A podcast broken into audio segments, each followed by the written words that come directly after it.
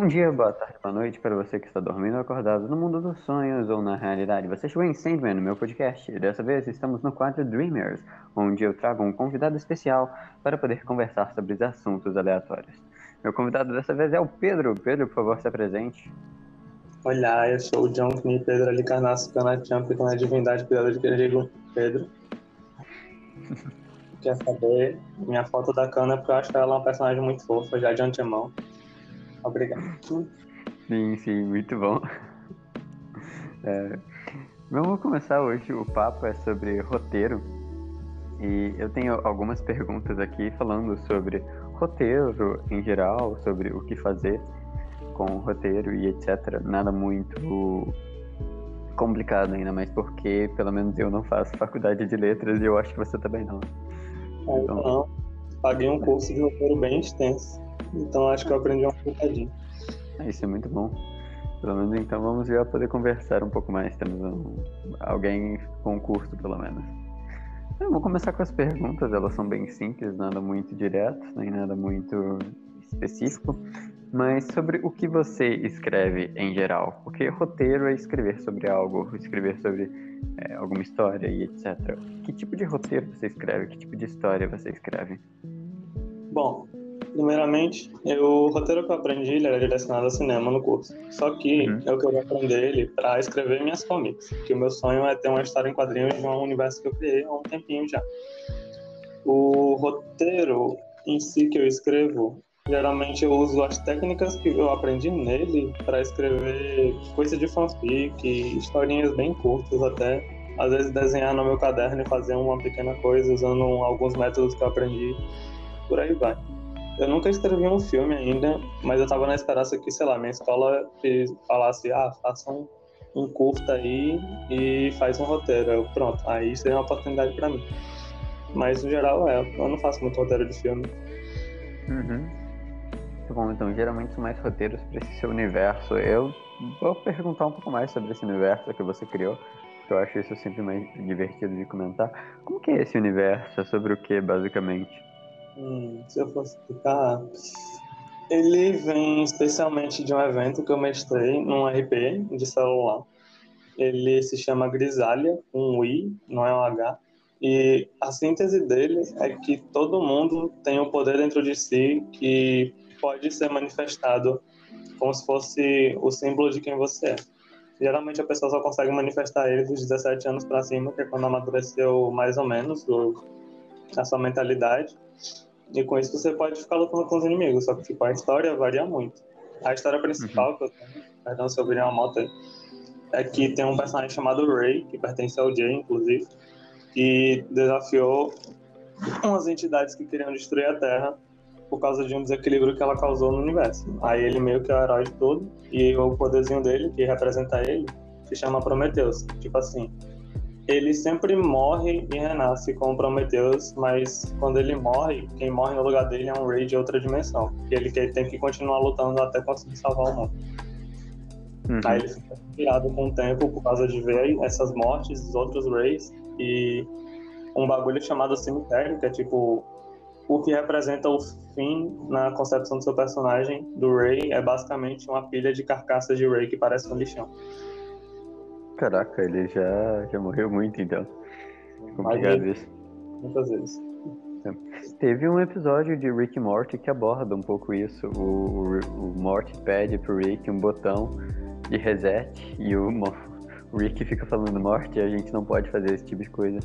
Até que o Morty enche tanto o saco do Rick que ele cria um botão de, de restart. Ah, eu lembro. Sim, aí toda vez que o, que o Morty morria ou fazia alguma cagada, ele basicamente voltava pra onde ah, ele tá. tinha apertado. É, pra onde ele tinha apertado o botão. O problema era, toda vez que ele morria ou fazia alguma cagada, ele era teleportado pra uma dimensão onde o Morty morria pra poder dar espaço a ele. Ele deve ter matado 20, 30 mortes diferentes. Tô ligado nessa. Nossa, muito bom. Sim, foi, foi, foi minimamente interessante esse episódio. Mas, cara, eu curti, dá, dá pra fazer umas coisas bem, bem maneiras através desse universo. E ainda mais se for bem estruturado e tal. Eu acredito que você tem bastante potencial para escrever uma comic algum dia e publicá-la. Só recomendo para você já fazer em inglês, tá bom? Porque, cara, infelizmente, querendo ou não, as nossas coisas brasileiras são sempre muito é, pouco valorizadas, tá ligado? O pessoal acha que por, é, por ser brasileiro tem, tem pouca qualidade, isso é uma coisa que me entristece um pouco. Tipo... Felizmente, o mercado brasileiro está tendo uns reforços com algumas microempresas que já estão investindo para movimentar esse mercado. Tipo assim, tem uma plataforma de streaming, isso é bem off-top, perdão aí, fazer uma tangente, mas plataforma de streaming chamada Anistudio, que está surgindo aí com uma microempresa que basicamente vai virar a Crunchyroll, só que brasileira.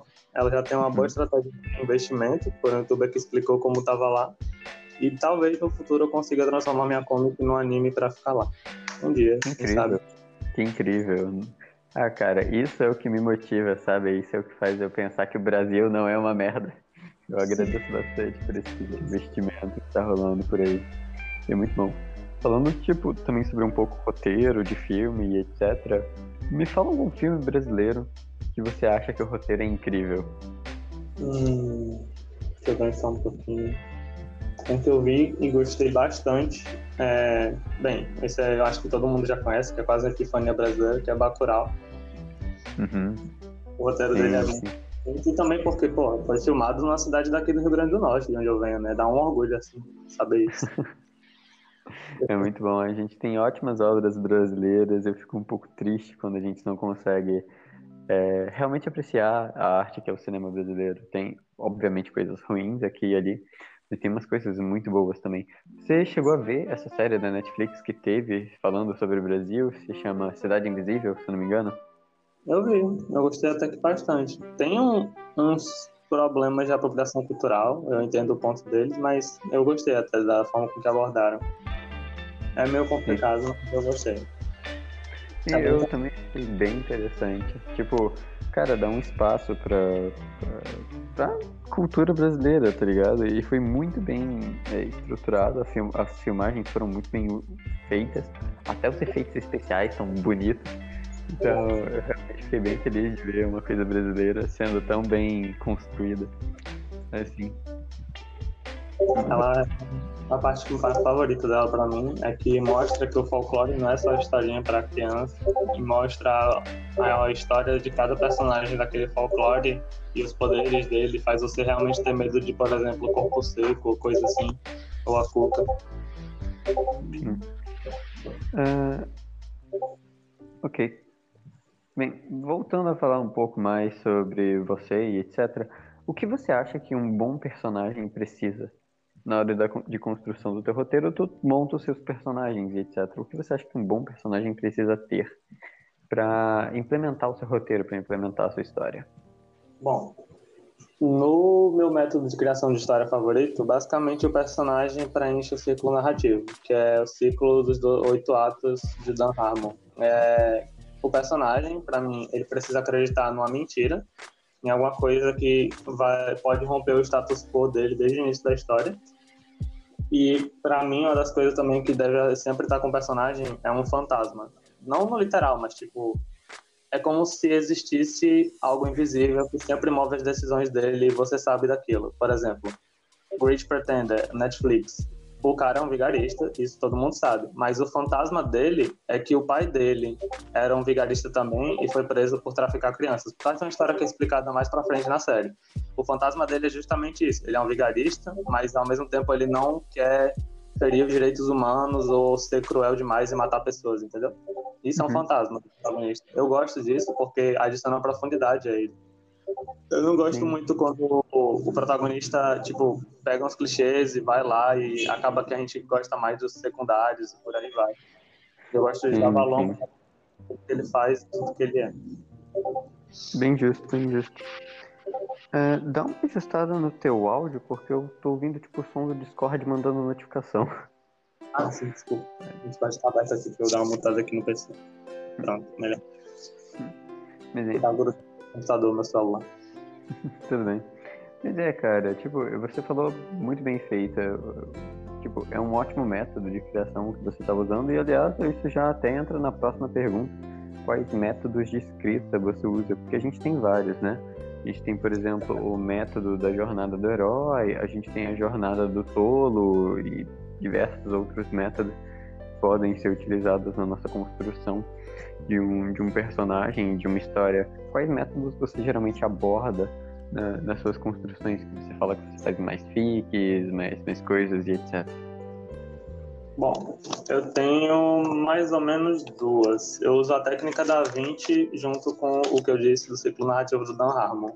A técnica ela é meio extensa, então eu só vou explicar o que eu pego dela, que é aquilo do fantasma que eu falei, e uma zona cinza moral, que é a questão pessoal do personagem que estabelece uma, contra... uma contradição dele. Por exemplo, uh, deixa eu pegar uma obra, por exemplo. O Rick, pronto. Ele é um deus, basicamente, dentro do universo de Rick e Morty certo? Porque ele é, qualquer coisa, mata qualquer coisa. Mas, ao mesmo tempo, ele sofre profundamente de uma tristeza sem fim, porque ele não consegue se conectar com a família dele às vezes, ou por outros motivos, tá ligado? E por isso ele sofre sozinho. E acaba virando um deus por, como se fosse uma válvula de escape. É uma zona cinza moral dele. Mas agora o ciclo narrativo, que é o meu favorito de longe, do criador de Rick e Morty, inclusive, o ciclo narrativo de Dan Harmon, é o nome dele Uhum. Ele tem oito fases que deixam simples escrever qualquer história, basicamente. São elas.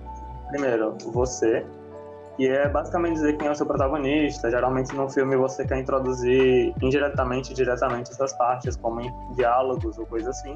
Uhum. O que é algo pode ser qualquer coisa, basicamente. Geralmente deve ter uma motivação. Por exemplo, uh, a série de Caçadores de Troll o que você já viu, por exemplo, você que você não gosta. Sim, é uma ótima série. Muito comum no começo, a gente sabe disso. E ele queria uma grande aventura. E o que acontece? A terceira fase, que é vai em busca. O amuleto dos trolls está debaixo daquela ponte e chama ele para aventura. E depois de chegar da, no chamado para aventura, é o Adapte-se e Procure, que é basicamente os testes. É o meio de, que a gente diria do filme, que é os testes iniciais, que ele vai aprendendo a usar o que ele ganhou, como quando o Jim tá cuidando daquele gnomo, bem, coisa bem simples, por exemplo. Sim, sim. Aí, o 5 o cinco consegue o que quer. O Jim consegue ser reconhecido como caçador de troll, mas aí chega o 6 que é paga um alto preço, que é quando as provações do protagonista, os testes, ficam mais severos. Por exemplo, o Angor Rod, no Caçador de Troll, ele representa isso, porque ele começa a pegar pesado, brinca com o psicológico do Jim, faz ele ver ele fracassando e todo mundo morrendo, coisa assim, tá ligado? Sim, sim. E o 7 é quando ele retorna, é um triunfo no clímax, mas não necessariamente, tipo, ele volta, mas mudou. É o mesmo protagonista, volta para o status quo e corrobora com a oitava fase, que é a última, que é o você não é mais o mesmo. Por exemplo, quando o Jim vê o, o Arg, eu posso dar um spoiler aqui rapidão? Do povo claro, tá... claro. Porque alerta de spoiler, galerinha, pra você que quer ver Caçadores de Trolls. Por favor, veja Caçadores de Trolls depois volte pra esse episódio depois da luta final contra o Angorot, que o Arg ele sofre as consequências e acaba sendo petrificado, volta ao status quo, porque eles derrotaram o Angorot, mas ele não é mais o mesmo. Ele não quer mais que ninguém se fira por culpa dele, entendeu? E ele pula no portal. Sim, esse é o ciclo. E aí reseta, porque é uma série, né? Aí fica fazendo sim. esse ciclo toda hora. Sim, sim. É, é, um ótimo ciclo. Eu sou apaixonado, na realidade, pelo ciclo do, da jornada do herói em si, né? Que é um pouco. Que, é de certa forma. Sim, ela é clássica, eu adoro esse classicismo que ela tem. E, tipo, apesar dela ser um tanto quanto complexa, porque ela pode ser dividida tanto em 12 partes quanto em, em, em 8, 9, sim, eu, sim. Acho ela, é, eu acho ela sempre muito, muito útil, saca? E ela é, agora que eu tô vendo, bem similar com essa que você falou. Porque é a apresentação do, do mundo comum, é, a, é, o início da aventura, recusa, aí depois as provações e etc, etc. E, tipo, é até bem similar com o que você falou. Eu achei isso bem interessante também. É, tipo, antes eu apenas analisava Caçadores de Trolls usando a, a, a, ideia do, do ciclo do herói. Agora que você falou sobre esse novo método de escrita, eu tô achando bem interessante. Ah, uma coisa legal do roteiro é porque os métodos, eles mudam como são apresentados, mas no fim tudo é sobre contar a história. Sim, sim, com certeza. Tem até um autor brasileiro, que o dono do curso ele gosta muito, que é Doc Comparato, ele faz um gráfico, basicamente, de como funciona a jornada do herói dele. É bem mais confuso, mas ao mesmo tempo você entende. E tem várias uhum. outras. É bem daorinho. É, que maneiro. É, tipo, é uma coisa, né? Eu acho isso sempre muito divertido. Como que tem toda uma estrutura narrativa por trás das coisas que a gente consome. Tipo, comédia romântica. Todo Sim. mundo sabe como funciona uma comédia romântica, porque elas têm toda uma estrutura narrativa.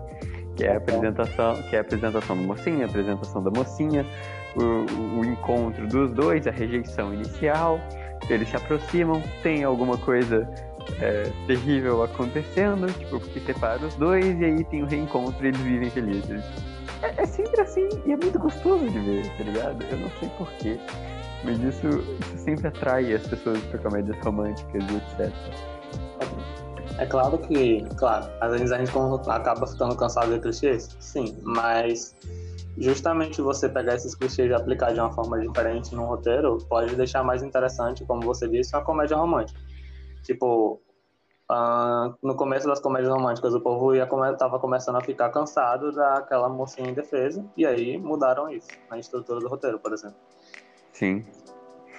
É, velho, tipo, é, é, não, não são alterações difíceis que eles fazem, são essas pequenas nuances que eles vão mudando que tornam toda a estrutura narrativa muito mais divertida.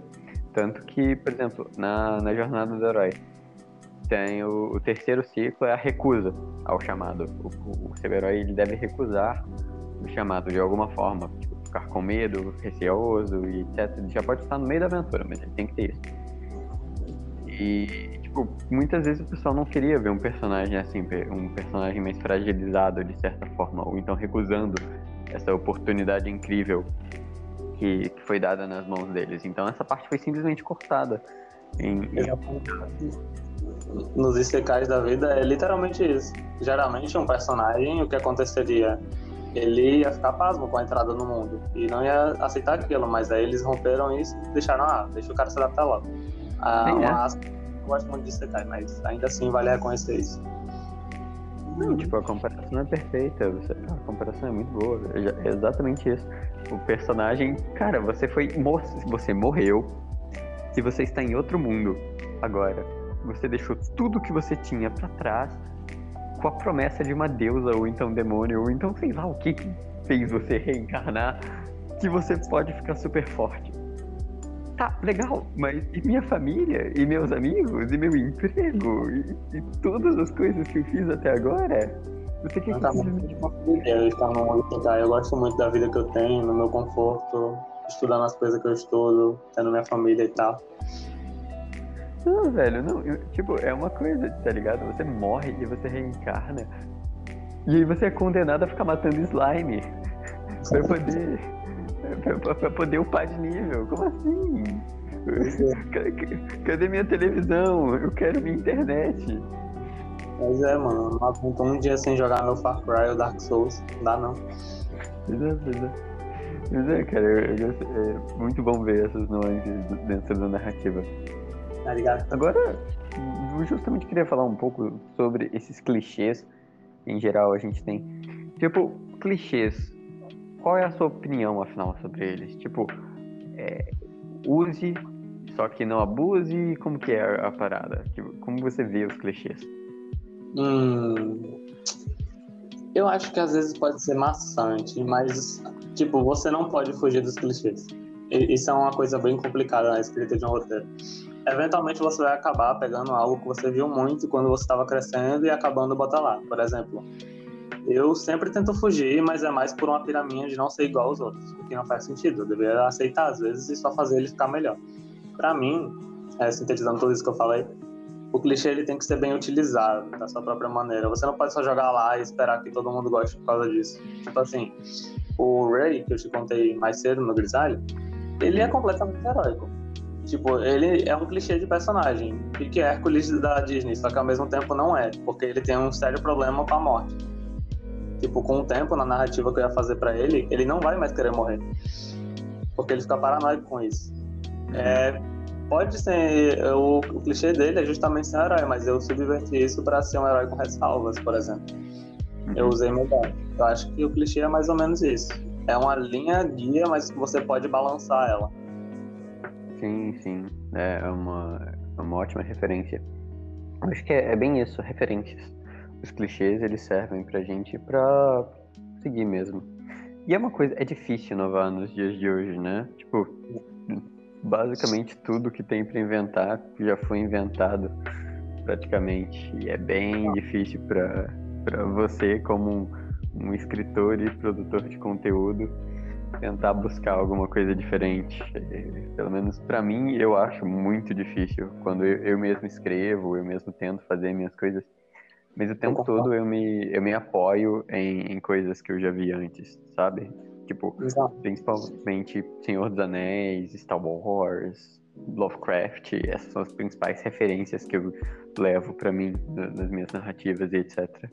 Você nunca vai conseguir fugir do que já foi criado. Imagina isso daqui a 100 anos, não tem mais o que fazer. Você geralmente pega o que já existe e faz melhor.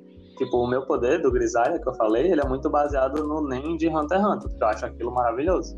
Uhum. Você pega o que você gosta e coloca lá de outra forma, basicamente, para não ser plágio também.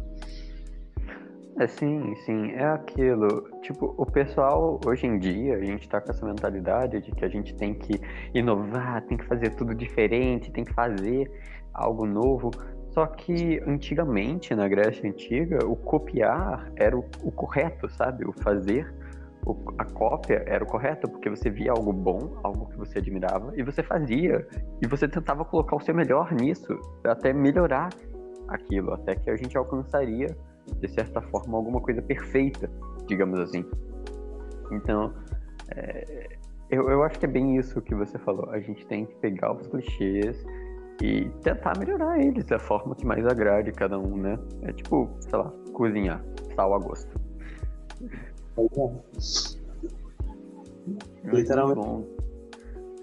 Literalmente, é uma coisa que eu aprendi, por exemplo, é, você pode pegar um clichê como, sei lá, um RPG básico, como uma aventura de fantasia qualquer, é, que normalmente seria ah, comumzinha, vamos lá salvar X coisa ou salvar o mundo de X forma.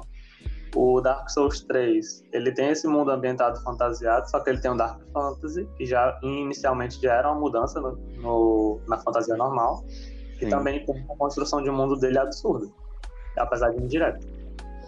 Sim, sim, com certeza. Uma das Nossa. coisas que eu tô, tô lendo atualmente, que tá me deixando muito fascinado, é um, um RPG chamado Cthulhu Tech. Ele basicamente pega os preceitos do, do horror cósmico, só que ele junta com o cyberpunk e ao mesmo tempo com mechas. Então, cara, é, é muito maneiro ver os conceitos que eles conseguiram juntar ali tá ligado? Eles pegaram três coisas muito clichês, que é cyberpunk, Lovecraft e mechas, e juntou em uma coisa só, e ficou, tipo, incrível, tá ligado? Eu tô, tô adorando a leitura do sistema e etc. Incrível. É uma comic, é um livro, é como? É, é um sistema de RPG, tem, tem todas as mecânicas de utilização e etc. É bem completinho. Depois eu, eu. Mas, é mais que nem Shadowzinho de lá. Sim, sim. É, é sempre bom, sempre bom.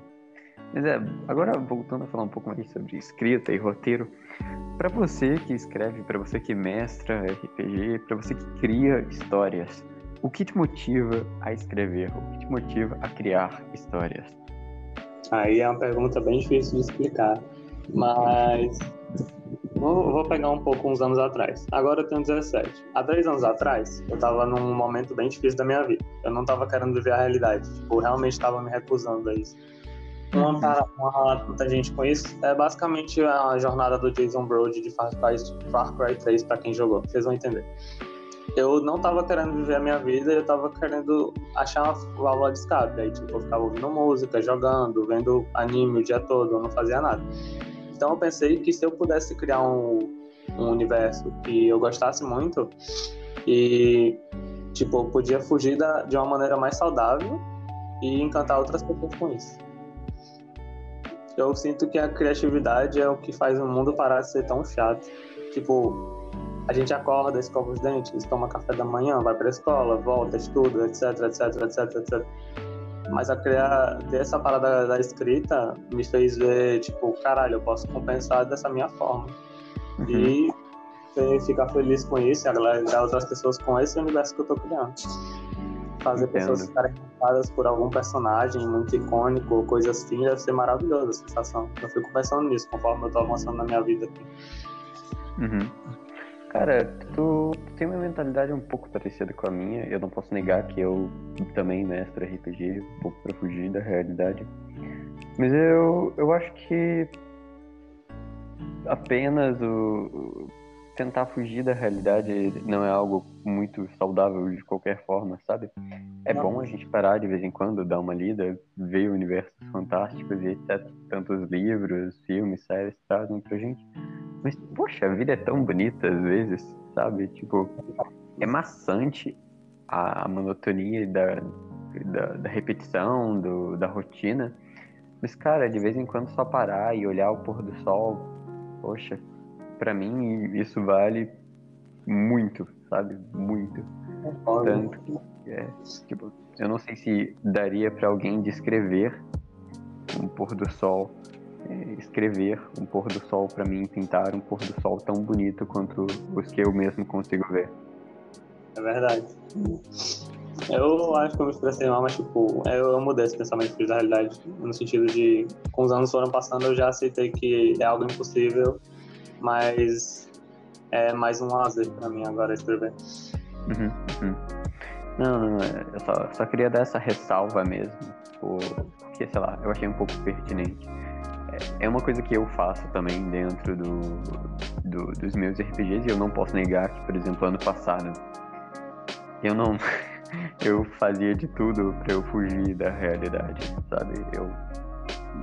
Era muito difícil para mim ter o EAD, é muito difícil para mim ter, ter, o fim do meu terceiro ano online e é, foi, foi tudo muito complicado. Então eu basicamente comecei a mestrar RPG todo dia e quando eu não estava mestrando eu estava vendo conteúdo sobre RPG e etc.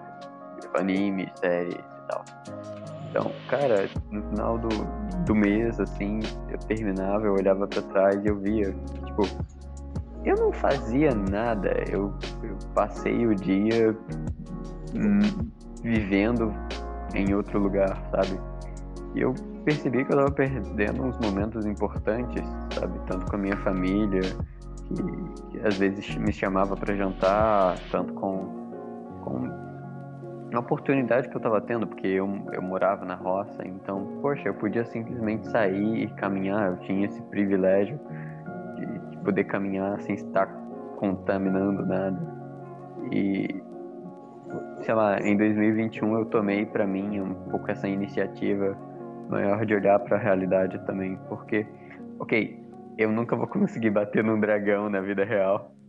É verdade. Mas, mas é sempre bom continuar fazendo, sei lá, vivendo, porque a vida é muito intensa. Concordo. É um bom ponto de vista. Eu também tô no fim do, terceiro, do meu terceiro ano aqui no EAD e tô, tô sofrendo. Tá foda. Sinceramente, só tô estudando, tipo, pra passar na média mesmo. Porque tá impossível. Ué, eu não tô conseguindo estudar, isso já é muito bom, devo dizer, sabe? Tem, tem, tem muita gente com dificuldade. E, bem, cara, a gente já tá no finalzinho aqui do nosso do podcast. Eu quero fazer uma última pergunta para ti.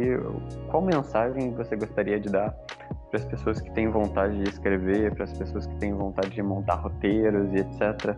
Tipo, tu falou que tu fez um curso, tu acha que vale a pena esse pessoal que quer se dedicar a isso, dar uma busca maior, pagar por cursos online e etc? Bom, sobre esse curso já falando, para depois eu formular um argumento.